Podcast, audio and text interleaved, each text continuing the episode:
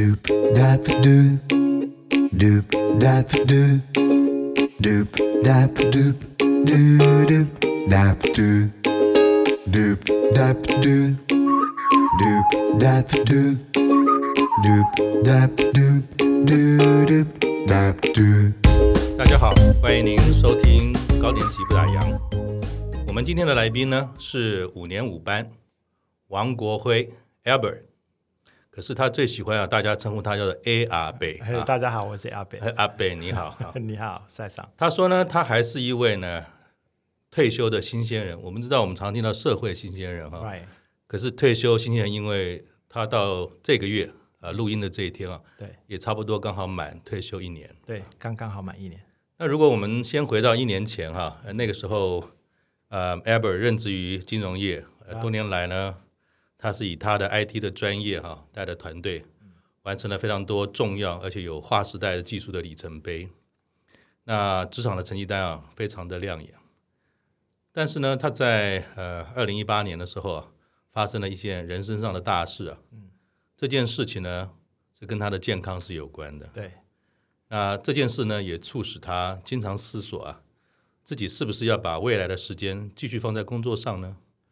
那他又应该如何善用他的生命，做什么有意义的事呢？啊，然后他最后思考完，他逐步的放下，淡出工作哈，并且在去年就正式退休了。对，我想没有一个人的退休后的生活的模式啊是一样的。但我们应该总是会经历过一段哈探索的这个历程。嗯嗯，Albert 他说，呃，他还没有确认退休生活或者是角色该怎么设定，完全没有，他还在摸索当中。是，所以我是有点意外啊，像他这样职场老将，然后又这么多丰富的人生，他的退休生活还是在摸索中。可事实上哈，他除了这样的一个金融业的 IT 专业之外，他本身也是一位非常资深的童军团团长。他长年以来呢，投入在童军的训练以及青年领袖的发展哈。是。最近呢，还出了一本有关这个童军祖师爷啊，贝登堡爵士发展童军运动的书。哎，对。而且他常年来一直在推动一个发展年轻领袖的白鹿计划。对。白鹿就是那个白色的鹿哈。那待会我们也请他来呃分享一下。好。那我们今天就来欢迎我们的退休新鲜人王国辉 Albert，来一起聊聊他不打烊的探索。谢谢。好，Albert 好。哎，你好，赛上。因为我在你的 FB 的首页上面哈，有几行的布农语啊，啊，我蛮喜欢的，我念一下。那如果有错，还请您这个更正一下。哎呦，不要这样说。哎，哎，它叫做如果有错，你及时更正哈。好，叫做 Paiska Lapaku。Yes。然后后面有 Oe He。Oe He。然后马曼纳努欧诶嘿，yes，布斯昆卡塔欧诶嘿，呀，哈库萨斯卡塔欧诶嘿。那如果简单的用你流畅的布农语跟解释，可以告诉我们它是什么吗？好，嗯，它是一首布农族的歌，嗯。那最近有一有一部很夯的电影叫《听见歌在唱》，有有有有有，我有去看。那那里面有这个片段吧？哈，是。那歌词不太一样，是。那呃，基本上这个歌词的这首歌的曲调不是传统布农族的呃古古调，是啊，它是教会发展出来的歌。嗯哼。那教会在布隆族的啊、呃、影响是很大的，所以这首歌有点励志。嗯啊，他他的意思是拜斯卡拉巴古，意思是从今天开始，从现在开始是啊。，Mamonano 的意思就是我们要努力。嗯哼啊，穆斯根穆斯根嘎达，它是一个倒装句了啊，就是嘎达穆斯根，就是我们在一起。穆斯根就是在一起的意思。对啊，阿古拉斯嘎达就是唱歌啊，欢乐。所以我们啊，从今天起啊，我们要努力。嗯哼。然后呢，大家聚集在一起，欢乐的唱歌，大概就是这样的一个意思。所以我觉得好美，这样。所以这是不是也也代表着你你自己在，呃，过日子也好，在你的人生的观点好，哎，从时时时刻我们要努力，然后跟大家在一起的欢乐对你是重要的。好像就是这样的投射。嗯，我第一次听到这首歌是呃布隆族的。的部落，他们在卓溪乡有一个小学叫太平国小。嗯，那他们当地的于校长，呃，他们呃带着孩子传习嘛，哈，所以这首歌是收录在他们太平国小的 CD 里面的。嗯，第一次听到的时候就觉得非常非常的感动，而且、嗯、而且就是就是一种我们生命态度的反反响吧。嗯哼，好，就是拜斯卡拉巴古哦，我们就从今天开始这样。嗯妈妈那种，这我们就很努力的这样。那那我可以冒昧的请这个阿贝啊，我们来一段好吗？因为我曾经听过你唱布农的歌，很棒。那你要欧尾黑啊？好，我我我我来欧尾黑，你来唱诅咒。好，OK，好。拜斯卡拉巴古，欧尾黑，妈妈那种，欧尾黑。滚嘎达哦诶，阿古拉斯卡达哦诶，哇，好棒！希望这个听众们没有被我们两个吓跑，马上就关了跑掉了哈。OK，好，很棒，谢谢。嗯、我想从这样欢乐的过程，从我们布农的这个祖先们的这个呃启发，嗯。我们大概约略可以知道，呃，Albert 他在人生在看法上，他是怎么样的在看待自己哈。那如果我们把这个片子啊倒带一下，到了一年前哈，是因为我们知道在那个时候，其实你在身体上有了一些状况，对，而且据说还不是很小的状况，很惨很惨。对于这个生命这件事情，甚至在某个时间点都是有一个好像有个期限在，是啊。那我不晓得方便。可以请你聊聊吗？那件事情跟你退休可以有个什么样的关联？可以聊聊，一定可以聊聊。嗯，我先讲个笑话。是，嗯，说有三个囚犯啊，那呃被拉上刑场去准备枪毙了，这样。那第一个呢就被拉上受刑台喽，哈，然后这个司令官就在旁边喊啊，哈，这个举枪啊，瞄准这个。这个呃，就是拉枪机啊，就准备要扣扳机了哈，这样。那这个人呢，就突然心生一志，嗯，好，就想说，我来吓唬吓唬他们，这样啊。然后他就说，啊，地震了，这样。哎，站长，我英文不太好，你帮我一下。地震英文怎么说？Earthquake。他说，Earthquake，Earthquake。然后呢，所有人都开始一阵惊慌，这个人就趁乱逃走。那后来呢，第二个人又被拉上去了啊。然后呢，这个司令官还是在旁边举枪啊，瞄准拉枪机。嗯、这时候，这个人也心生一志，想说：“哎，刚才趁乱逃走啊，我也来试试看啊！”好，这样。哎，社长，我真的英文不好，再帮我一下。海啸怎么说？Tsunami，Tsunami，Tsunami。然后呢，这时候又大家一阵惊慌，这个人又趁乱逃走。嗯。第三个人最后也被拉上上受刑台了。嗯。这人想说他要如法炮制啊。嗯。他又想说好。哎，站长我英文真的不太好。嗯嗯，失火怎么讲？Fire，fire，fire。嗯，然后他就被枪毙了，啊，是吧？好，嗯，那就是你知道吗？呃，人生很奇妙啊，就是常常在一些关键的时刻啊，你耍一点小聪明哦，好像命运就这样放过你了。嗯，可是呢，有时候你那个小聪明耍得太过分了，然后呢，不小心踩到生命的。这个通关密码的时候，就有雷了，你可能就有雷了。是 Yes，你就一枪被毙命了。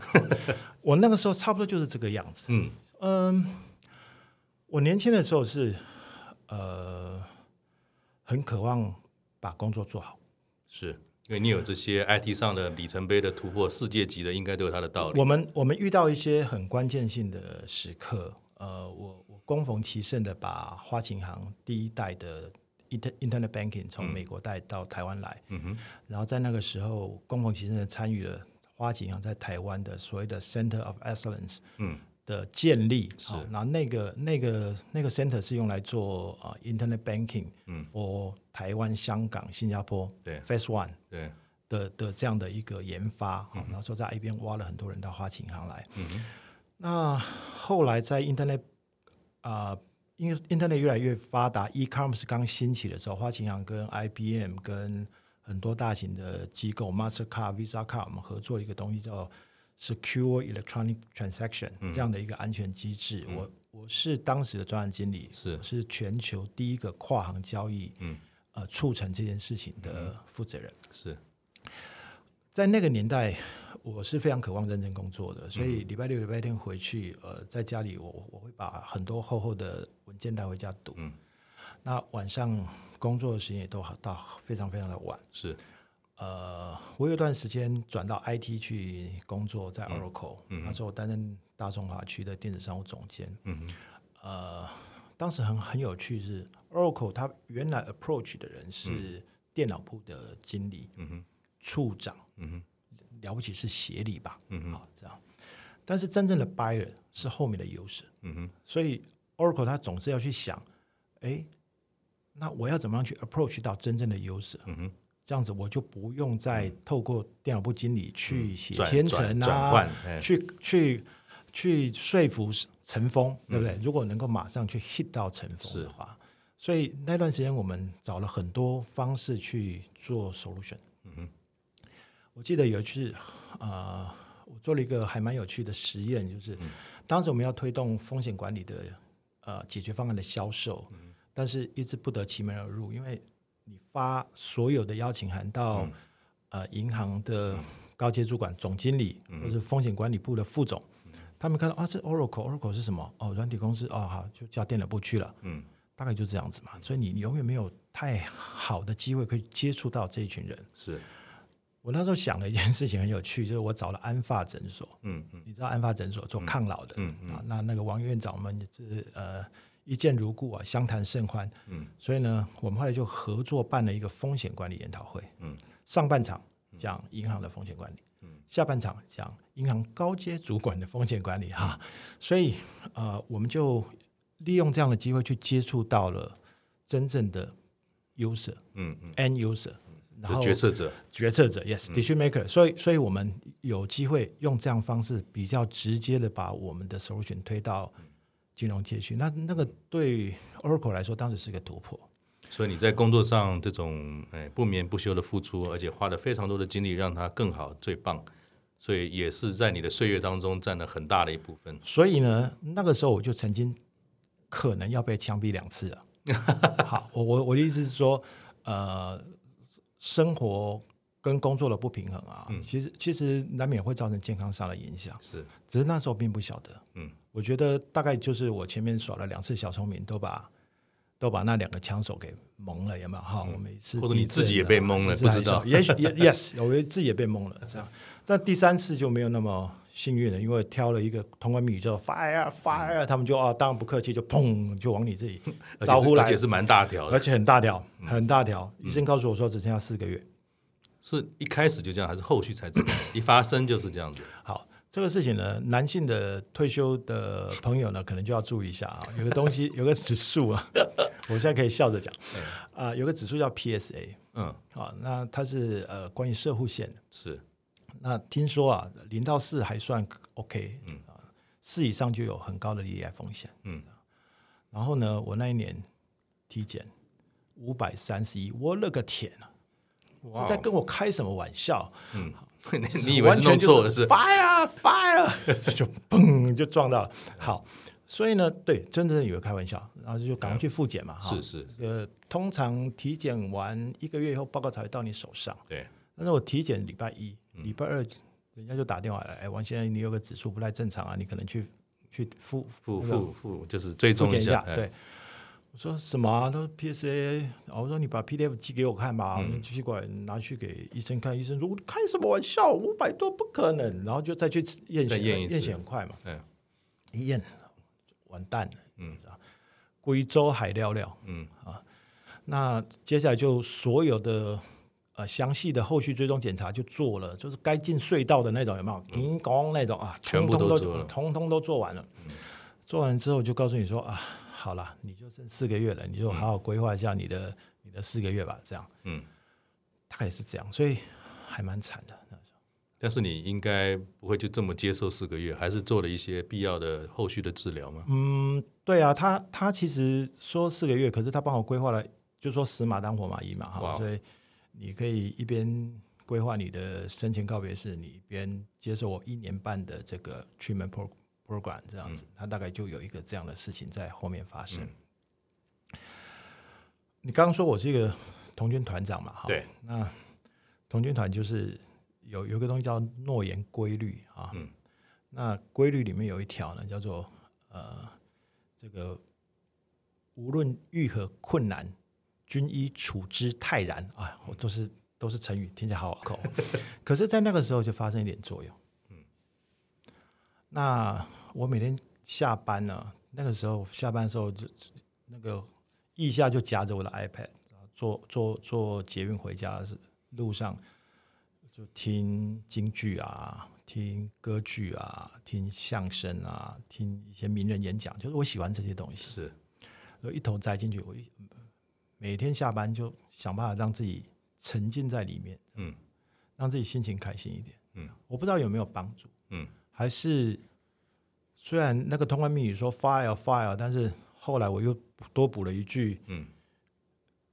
Earthquake，earthquake，所以那个枪手就一下没打准，我也不知道哈。嗯、Anyway，所以后来还蛮幸运，就逃过一劫。所以在那个当下就有想法说退休吗？还是说当下其实根本就没有退休？那是整个人生就要退休，不是退休这件事而已。对，本来本来那时候随时都在练习着准备跟大家说再见。是，诚实的说，是我连呃生前告别式这件事情都已经开始在在心里面琢磨。嗯哼。当时唯一的遗憾是啊，我女儿的毕业典礼我参加不到了。嗯哼，OK，好，那后来很幸运参加到了哈，嗯嗯，呃，一开始的时候并没有没有想到怎么样啊，嗯、我甚至在化疗的过程当中，我公司是不知道的。哦，啊，你要知道外商公司很很很尊重每一个人嘛，啊、所以所以所以我当时戴着一个鸭舌帽在办公室里面走来走去，也没人觉得怎么样。是。觉得哇，老板最近很奇怪啊，开始帅开始在在在变造型了，还是怎么样哈？这是 anyway，那嗯，所以刚开始的时候只是想就接受医院的的治疗嘛，嗯哼，那其他其他事情就尽量让它如常，嗯哼，大概是这样。那这个是不是也回到，就是刚才在节目前一开始，我有去聆听您在二零一四年哈啊接受汉森有关于亲子童军团的这个访谈。是，我觉得你你其中讲到几点，一个就是敬畏自然，还有一个就是自在这件事。是。是那如果我们回到童军哈，童军这样的一个活动是怎么开始的？是是很小就开始了吗？还是长大以后才开始参与？那童军对于你整个在怎么讲？人生的这个发展的历程，或者到了你面对这个生死的挑战，看来他给你很大的支持。他给我很大的支持。呃，不过不过我这个人有一个有一个特性，就是我我什么事情都是门外汉。嗯哼。我我我虽然在银行，但是其实我我我我是个念资讯管理的。嗯。然后我刚刚说我喜欢。京剧啊，喜欢音古典音乐啊什么的，嗯、我就完全都门门外汉，只是喜欢而已童军也是，就是我就是我的孩子参加了幼女童军，参加了幼童军，然后我就进去当服务员，嗯、当服务员就得受训，我就去受训。是，然后受训了，觉得里面有诸多不合理或诸多呃言辞相矛盾的地方，我们就想办法去挖一些过去的东西，嗯、然后就把这个。贝登堡的祖坟刨开来，然后看看里面到底怎么回事，嗯、所以后来才会写那本啊、呃《童军史略》嘛，哈。所以所以呃，童军对我来说，呃，我不不能这样说，我对童军来说也是个门外汉。嗯哼，呃，纯粹就是半路出家，嗯、哼因为小孩所以参加。那这个童军的活动当中，当然我们说因为儿女的关系，我们加入了。是，但童军童军看起来都是给小孩子，因为毕毕竟有个童嘛。但我也对。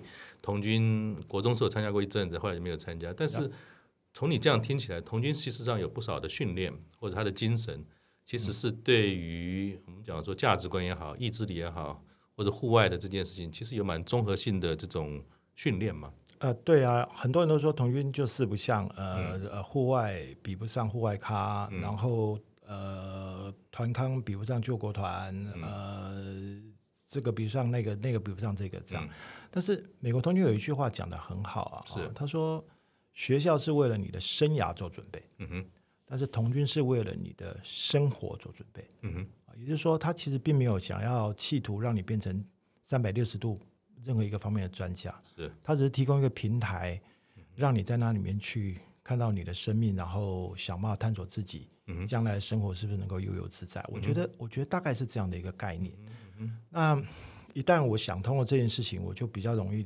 跳脱中华民国童军。呃，在我刚刚加入的时候，给我的那种框架和印象。嗯哼。然后我我我我回头去探索当时贝勒堡说了哪些话呀？其他国家他们童军怎么做的呀？嗯、等等。所以我啊、呃，就有点幸运的，呃，歪打正着的就在中华民国童军里面呃参与了一些活动，嗯、然后我也，是美国童军团的服务员。嗯所以我参与参与两个国家不同体制的童军训练的呃制度跟他的活动，感觉上，嗯，就像你讲，的确，他对，如果我们认真玩它的话，它对人生是会有相当程度影响。嗯哼，然后我知道你也在嗯好几年前有推动了一个计划，嗯，包括我们今天可能这个听众朋友看不到，我也穿了一件这个白鹿计划的 T 恤哈，是。那可不可以请你聊一下，就是您自己这么多年参与之后，然后跟一群志同道合的朋友，嗯，也在推动这个白鹿，就白色的鹿。那我知道这个白鹭它不是只是一个生物而已，它有很多的意义跟象征，你们所赋予它。那可不可以大概聊一下这个白鹭计划的缘由，跟你为什么要推动这件事？好，我一开始的时候在呃中华民国童军界里面带带童军团。那我总觉得，呃，里面有一些地方是我不太理解的啊，呃，也就是说，你知道这个世界已经变化这么快，是到这个时到这个时代跟一百年前其实不太一样了。嗯，但是如果我们还坚守过去的训练方式，嗯，然后呃坚守过去的很多的呃条条规规的话，那到底是不是适合现在年轻人的？嗯，其实我并不了解。那在这件事情上，我们我我们也一直不断的去寻找答案，嗯哼，透过各式各样不同活动设计。那嗯，一九三三年呢、哦，在匈牙利举行过一次世界大陆营，嗯，那那次世界大陆营是以一只白色飞跃的白色鹿哦，嗯、飞跃的白鹿作为它的 logo，嗯，那呃原因是因为匈牙利有一个。国家级的神话哈，就叫做白鹿神话。嗯，它简单的讲是，你知道匈牙利过去就是匈奴的后代哈，据说啊，反正 anyway，它是一个游牧民族嘛。是。那呃，在这个游牧的部落里面有两个年轻人，他们有一天出去打猎，他们两个是兄弟。嗯。那啊、呃，去打猎的时候，发现远远的有一只白色的鹿站在那里。嗯。啊，在他们射程之外，所以他们就赶快追上去，追到射程之内之后呢，他们就弯。弓搭箭啊，准备一箭射出。这个时候呢，白鹿就跑掉了。嗯哼，他跑跑刚跑出射程之外，这只白鹿又停在那里，回头看着这两个年轻人。这年两个年轻人又追上去，你就可以想象这样子一追一跑，一追一跑之间，嗯，他们翻越了多少个山头，然后呢，跑了好几天。嗯，那最后呢，这只白鹭在一个棱线上面出现啊，这两兄弟就还是一样不屈不挠的往前冲。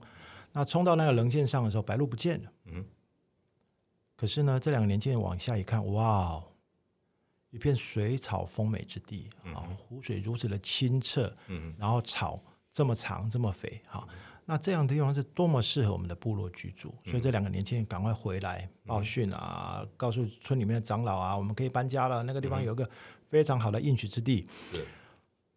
长老当然不相信嘛，啊，这个要花多大 effort 才能到那里去啊，傻孩子！而且我我吃过的盐比你吃过的饭多啊，我们在这个地方呃生活好的很啊，你们还没看到我们现在住在这个地方的美好，巴拉巴拉巴拉巴拉，好。那这两个年轻人不服气啊，后来就带了更多的年轻人去那里看，那回来之后有更多的见证，然后呢也彰显更大的决心，所以才让这些长老呢服软。啊、哦，所以呢，整个部落的人搬呃搬迁到那个那个地方去，嗯，那个地方就是现在布达佩斯。嗯哼，好，所以呢，这个故事呢，在当时被用来做世界大陆影的 logo 的原因，就是青少年在借着白鹭追逐的这个过程，在探索所有未知的可能。嗯哼，然后呢，最后把他的 community，把他的社群，嗯、把他的部落，带到一个更美好的地方去。嗯那这个这个意向呢，呃，简单的讲，就是在嘉许青少年领导的可能性啊，呃，所以他当做童军世界大陆营的 logo 是恰如其分的啊。那很巧的事情是，这个这个故事可能有些朋友会听起来就耳熟能详，是好熟悉，听过。嗯呃，在这个日月潭里面，甚至都还有白色的鹿的雕像在里头、嗯、啊。没错，少主有一个一模一样的故事，一样是两个年轻人去打猎，一样是遇到白鹿，一样是追了好几天，一样是、嗯、呃看到一个水草丰美之地，一样回去报讯，一样遭遇困难，嗯、一样找了年轻人再去看，一样回来再度说服部落，嗯、然后再搬过去。那个地方是现在的日月潭。啊、嗯呃，相同的故事也发生在德国，在印度。好多地方都有类似的神话哈。我们说文化，呃，有一种有一种说法是自然而生的，有一种是传播嘛哈。所以有传播论，有原生论。那我都不知道说，呃，日月潭这件事情为什么跟匈牙利有这么大的巧合？我们我们暂且不论。但是不觉得这样的故事很励志嘛？哈，这样的故事可以啊、呃，很能够对于童军的成人服务员来讲很警醒嘛？啊，就是。我们是不是能够提供足够的平台跟空间，让年轻人去做探索？嗯哼。而他们探索的结果回来的时候，我们有没有我们有没有足够开放的心胸去理解跟鼓励？嗯哼。然后我们有没有机会透过这样的一个过程去创造更美好的一件事情？这样，这是这是我我当时看到白鹿这个匈牙利白鹿这个故事的时候，嗯，我心里面的启发。所以这么多年来跟、嗯一般的孩子们，或者说，呃，协助孩子们成长的这些服务，所谓的服务员哈，嗯，你在台湾看到了什么？就是我们是不是有的时候，呃，过度的保护了孩子，或者是说，我们也过度的把成人的智慧放在孩子的身上，反而少了让他们在呃大自然自由奔跑，让他们自己能够寻找探索的这件事情。会不会在白鹿计划当中也是一个相当重要的精神呢？好，我再说一次，我童军运动我是个门外汉，所以其实我看的并不够多。嗯、那我也不是一个教育专业，所以、嗯、呃，对于成人跟年轻人之间的对位关系如何啊、呃，我想我我我存在的大概就是我自己看到的一个部分。你可以你可以说它是主观，是你可以说它是偏见，是。但是呢，呃，大概我，我们看到的事情就是，呃，在童军运动里面也像像赛长刚刚讲的，的确。嗯呃，存在的某些窠臼啊、呃、框架，嗯，那这些框架里面，也许很多会是大人不由自主的想要给年轻人更好的东西，嗯，那所以我们我们制定了很清楚的，我们觉得好玩的，我们觉得可以的，我们觉得应该的，我们觉得安全的，嗯，嗯。那呃交给他们，嗯哼，啊，但是有没有机会让他们自己去感受更多呢？嗯、那那个工具跟那个呃媒介在哪里呢？好、嗯，所以。呃，白鹿计划一开始就设定，我们希望是不是我们可以从户外活动里面，让孩子找到更多的快乐、更多的可能性，还有更多他们意愿探索的事情。嗯哼，大概是这样。那如果把这样的一个原则啊回到您自己，我们刚才聊到说，不管那个枪声开的几响啊，但最终还是呃各种的因缘，你一直走到了今天，在身体上。那后来也决定在去年就退休了嘛？对。在你退休的时候，有没有什么场景或规划？是说，嗯，我大概接下来就要做什么？还是其实是个呃自由派？就像你之前常常讲，就是反正自在嘛，我就先休息再说。你的退休面对了这种诶、呃、生死的变化之后下的决定，你当时是怎么想这个退休这件事的？其实我在化疗的那个过程里面，上班的时候并没有去想这么多。嗯哼。倒是很奇迹的，本来医生跟我说有一年半的这个 treatment plan，嗯，但是走了半年，他就说啊，你毕业了，这样，嗯，好，所以接下来就改为三个月去接受一次审判嘛，好，好，这个每次去就看他一锤定音有没有 guilty，not guilty，好，这样开奖，对，那这个很幸运的，每次都 not guilty，所以我又被放回来了，大概就这么回事，恭喜，谢谢，那呃。倒是到了呃去年吧，二零二零年一月二月的时候啊，嗯、那时候那个 COVID nineteen 刚起来啊，然后嗯，自己也刚刚从那个愈后，然后回到上班，说实话，当然是有点力不从心了哈。就是这个化疗对身体总是有很大的伤害，对，对，一定的。那呃，而且我在化疗之前。因为那个癌症已经走到末期，骨转移的关系，所以我神经压迫也也也给自己很大的伤害，所以呃，力不从心这件事情是很显而易见的。嗯，那另外一件事情就是，呃，自己会去慢慢看看一件事情，隐隐然的，并没有很仔细的去在心里面做什么什么大规模的辩证哈。是，但是隐隐然的有个声音在问自己说：“你活着干什么？”，OK。啊，好像本来应该不用火了，那现在怎么又火回来了？那到底要干嘛？那你那时候有答案吗？没有，到现在也还没有。嗯，可是呢，那时候会有一个声音，就觉得说，那我是不是就先离开我 routine 了那么久的一个环境？嗯哼，那看看有有没有什么可能性？这样。嗯，我那时候甚至想过啊，好了，就算去当乞丐，也可以当一个很优雅的乞丐？啊，这样一边听。贝九哈，贝多芬九号这样。好，Anyway，然后等一下会唱布农的这个呃古调情歌。对对对对对对对，我觉得我觉得这样这样也也也挺好的，所以、嗯、所以后来就说实话，也算冲动吧，也算不理性吧，也算、嗯、也算就是心里面有一个呐喊吧，就归去吧，归去吧。对。那回到家里之后，醒来的第二天。有没有什么适应上或者思考的事情，还是完全没有，就完全无缝接轨了？好，那个时候大概也没有太多时间适应或者是去思考啊。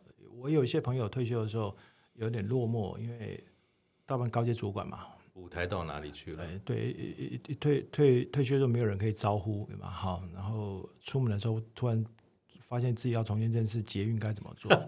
那我。我其实，在退休之前有一段时间的 garden leave，嗯嗯，啊，所以 garden leave 就是退休之前他，他他他并不确定你退休后是真的退休嘛，哈、搞不好你到这个同业去啊，哈、所以我我让你休息一下，呃，这个弱化掉你在这个业界的关系啊，然后降低你对这个业界很多缓冲专业上的敏感度啊，缓冲等等，yes，我讲的比较坏了，我都看的是人性的弱点，赛长在讲的是人性光明面还有，一个缓冲。那所以呃，大概我从二月还没有退休的时候，大概就在忙白鹭的事情。是，所以退休好像也就是在做这些事情的时候，不用在办公室，不用在办公室里面做，就就副业变正业，就不用再分心了啦。对了，差不多是这个概念了。所以好像没有什么接轨不接轨的问题。所以呃，您退下来之后。很大一部分时间也是花在白鹭上面，也没有。嗯，我退休的时候有很多朋友知道我退休了，对，所以就来说，哎，阿伯阿伯，那个我们公司最近呢有些策略事情，你要不要来帮我们看一下？是，等等。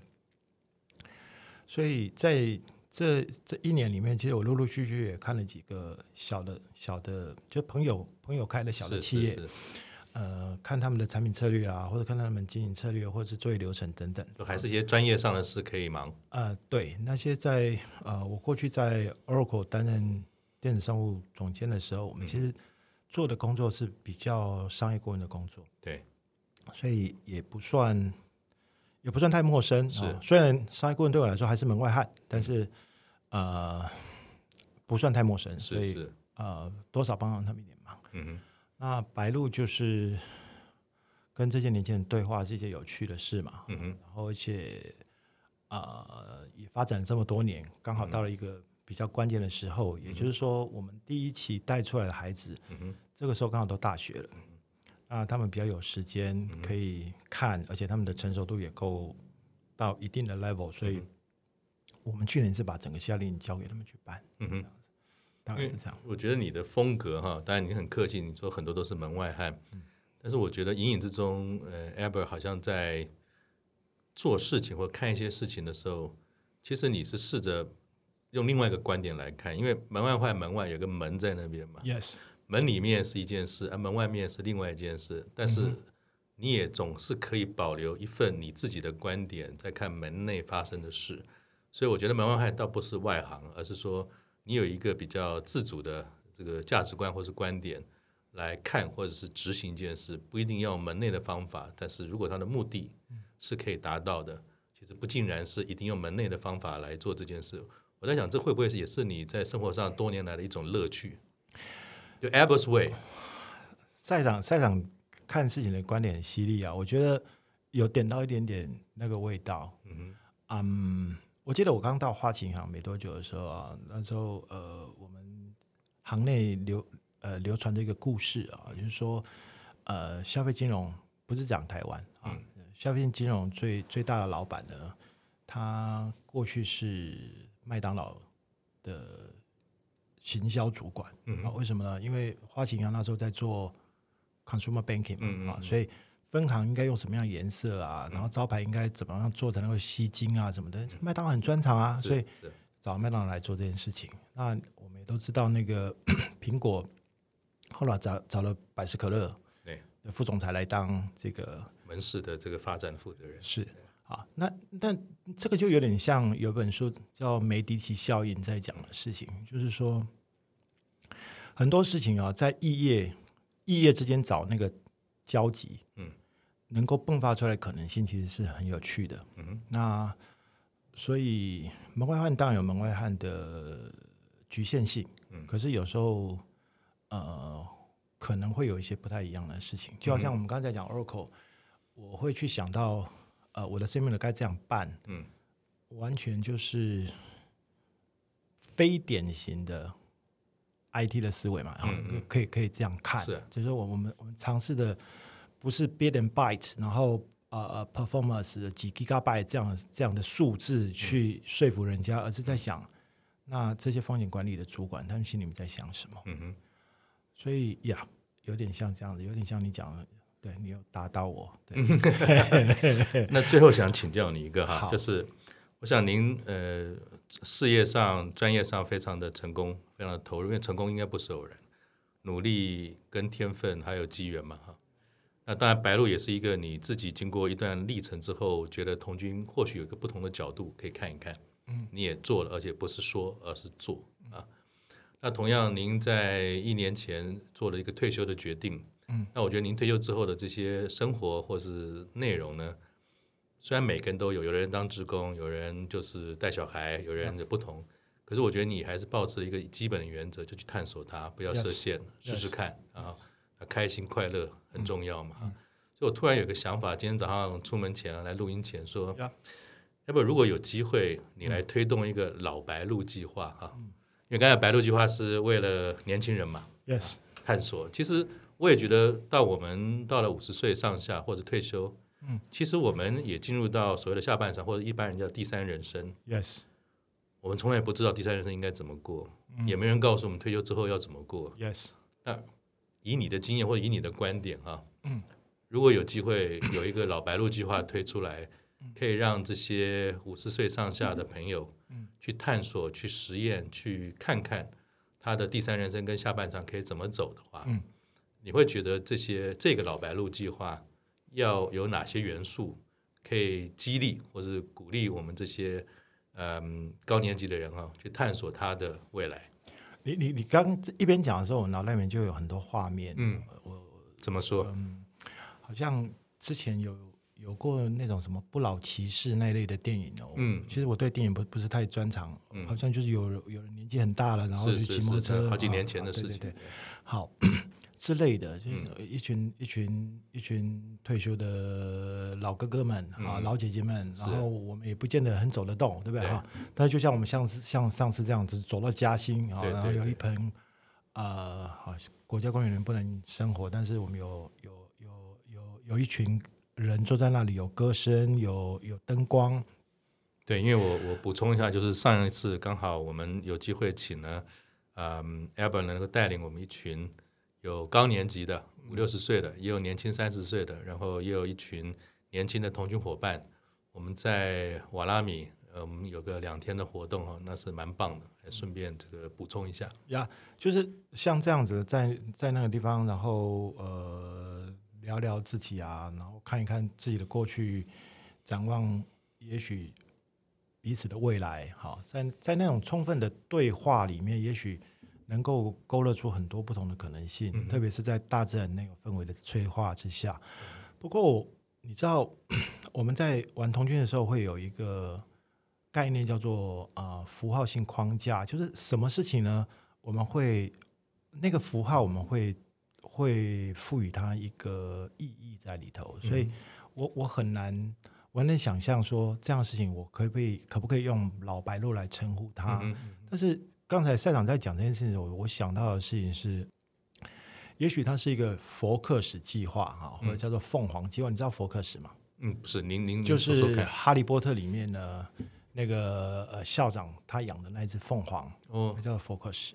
就是当凤凰它逐渐老去的时候，它的羽毛失去了光辉啊。这里的凤凰不是台呃不是中国，我我神话里面的凤凰是西方的凤凰。嗯，当他羽毛失去了光泽啊，然后他当他的眼神越来越弱，然后当他的嘴喙也开始不堪使用了，嗯，呃，他的选择就是让自己烧、燃烧，然后燃烧完之后，它会变成一只新生的凤凰，嗯、也就是所谓的浴火凤凰。生对，yes。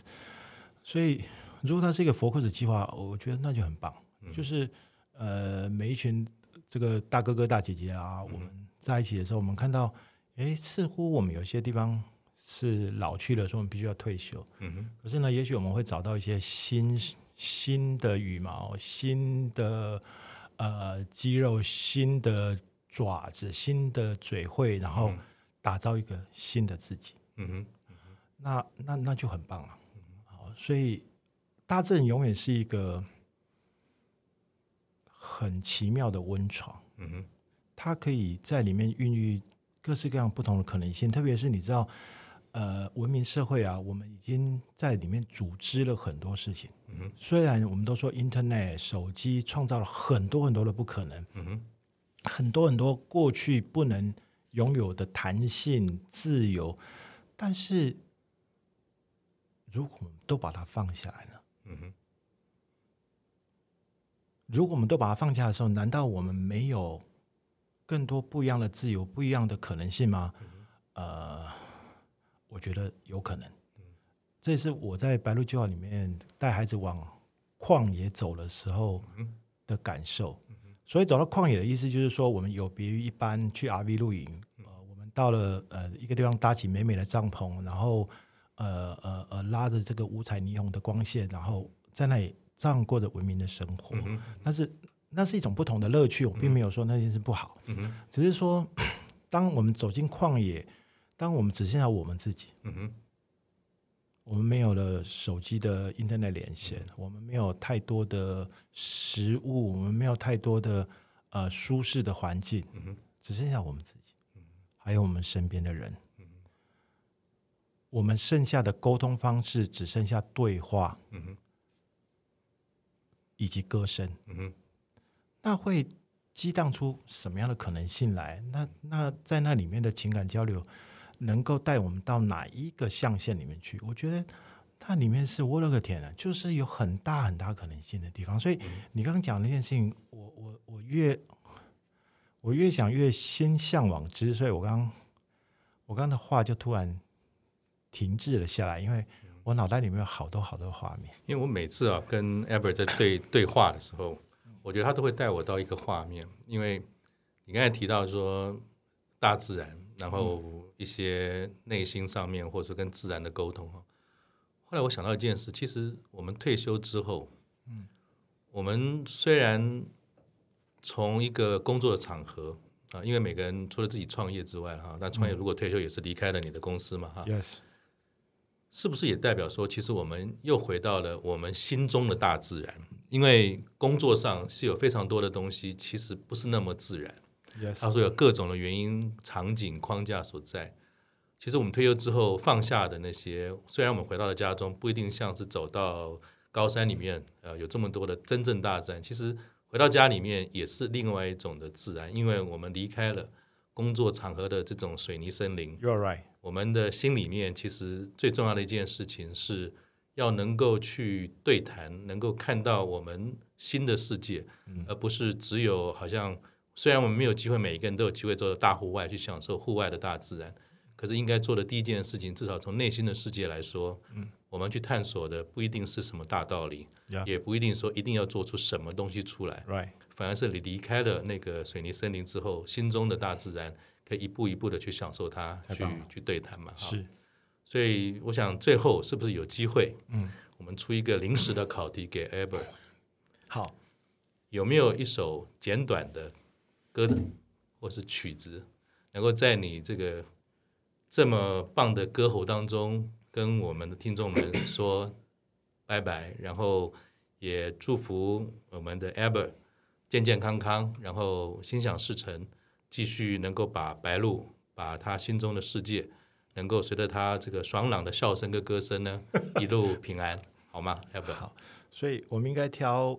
费玉清的晚安曲嘛，都可以，就是能够让你觉得今天开开心心的跟大家祝福，然后我们也祝福你。好，呃，刚才说费玉清的晚安曲是一句玩笑话了，我我其实呃刚才脑袋里面第一个想到还是布隆族的歌。好，那是一首那是一首叫做欢乐歌。啊那那得多因海洋咿呀哦呀呀。哈嘿安娜娜多，谢谢，谢谢 Albert，谢谢大家，谢谢大家。大家如果对于白鹭计划，对于童军，甚至对于我们阿贝本身多才多艺、丰富的人生有兴趣，应该都可以在今天的节目当中呢找到对应的资讯。再次谢谢 Albert，谢谢您，谢谢赛场，谢谢，拜拜。